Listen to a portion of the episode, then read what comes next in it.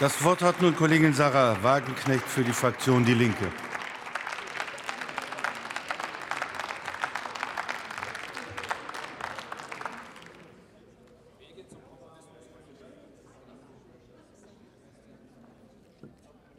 Ja, Herr Präsident, werte Kolleginnen und Kollegen! Ich denke, nach so viel Selbstbeweihräucherung sollte man mal wieder auf die Realität zu sprechen kommen. Und auch wenn Sie sich, auch wenn Sie sich noch so sehr in die Tasche lügen, dieser Wirtschaftsaufschwung, für den sich diese Regierung jetzt seit inzwischen zwei Stunden hier gegenseitig feiert, dieser Wirtschaftsaufschwung findet für die große Mehrheit der Menschen in diesem Lande schlicht nicht statt. Er findet genauso wenig statt wie der letzte Wirtschaftsaufschwung 2005 bis 2007, wo damals noch eine andere Regierung Verantwortung getragen hat. Aber über die Kontinuität ist ja hier schon mehrfach gesprochen worden. Was wir hier wieder haben, ist ein Aufschwung für die Ackermänner, die wieder nach Herzenslust zocken können.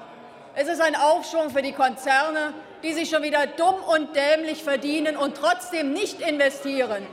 Und es ist ein Aufschwung natürlich für die Multimillionäre, deren Vermögen explodiert ist in den letzten zwei Jahren, vor allen Dingen auch in dem Krisenjahr 2009.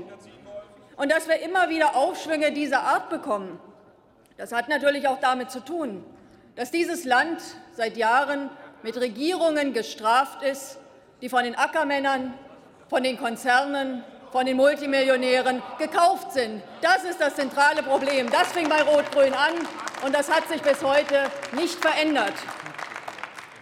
Es gab ja in grauen deutschen, bundesdeutschen Vorzeiten mal einen Kanzler, der tatsächlich Wohlstand für alle schaffen wollte. Ich denke, wie fremd Ihnen auch nur dieser Anspruch geworden ist, das merkt man doch daran, mit welcher Selbstgefälligkeit Sie eine Situation hier in den Himmel loben, bei der der Wohlstand der großen Mehrheit der Menschen eben nicht steigt, sondern sinkt. Und das feiern Sie ja auch noch. Wenn in zwei Jahren in Deutschland, in den letzten zwei Jahren, wenn da 366.000 Industriearbeitsplätze abgebaut werden, davon allein im letzten Jahr 2010 noch mal 136.000, dann ist das für diese Regierung ein Jobwunder. Und wenn in Deutschland der Maschinenbau derzeit 17 Prozent weniger produziert als vor der Krise, und wenn die realen Nettolöhne pro Arbeitnehmer sich unterhalb des Niveaus des Jahres 2000 bewegen, dann feiern Sie das als den größten Wirtschaftsaufschwung der bundesdeutschen Geschichte. Ja, das ist doch absurdes Theater, was Sie hier vorspielen, schlechtes, absurdes Theater. Und die Gefahr ist natürlich groß, dass es noch erheblich schlimmer kommt. Das ist schon angesprochen worden. Ab Mai haben wir in Europa die Arbeitnehmerfreizügigkeit. Und in eine solche Situation mit einem deregulierten Arbeitsmarkt wie dem deutschen zu gehen, ohne Mindestlohn und mit einem boomenden Leiharbeitssektor, der schon jetzt mit seinen perspektivlosen Hungerlohnjobs immer mehr reguläre Arbeitsverhältnisse verdrängt. Das ist doch ein Himmelfahrtskommando. Oder es ist eine bewusst kalkulierte neue Runde brutalen Lohndumpings, wenn es darum Ihnen geht. Aber dann erzählen Sie uns bitte nicht mehr, dass Sie erwarten, dass in diesem Jahr der Konsum wahnsinnig zulegen wird. Steht ja im Jahreswirtschaftsbericht. Ja, da fragt man sich schon, wo soll denn dieser plötzliche Konsumrausch eigentlich herkommen? Von den Beschäftigten, die Anfang des Jahres schon wieder weniger netto vom Brutto haben? Von den Rentnerinnen und Rentnern, die seit Jahren an Kaufkraft verlieren, weil ihre Renten eben weniger steigen, wenn sie überhaupt steigen, als die Inflation? Von den lächerlichen 5 Euro für Hartz-IV-Empfänger, die Sie ihnen längst zehnfach schon wieder aus der Tasche rausgezogen haben. Das ist ja das, was läuft. Oder von den Kleinunternehmern, die froh sein können, wenn sie vom Kreditgeiz der Banken noch nicht in die Pleite getrieben wurden. Da soll ihr Konsumrausch herkommen. Das ist doch absurd. Die Konjunktur des letzten Jahres die wurde nahezu ausschließlich vom Export und von den Staatsausgaben getragen. Beides wird sich nicht fortsetzen. Die Bestellungen aus dem Euroraum sind bereits eingebrochen. Schon Ende letzten Jahres sind die eingebrochen. Und das ist ja auch kein Wunder. Und die von einer Ausweitung öffentlicher Ausgaben kann angesichts überschuldeter Kommunen und Spardiktaten in Bund und Ländern sowieso keine Rede sein.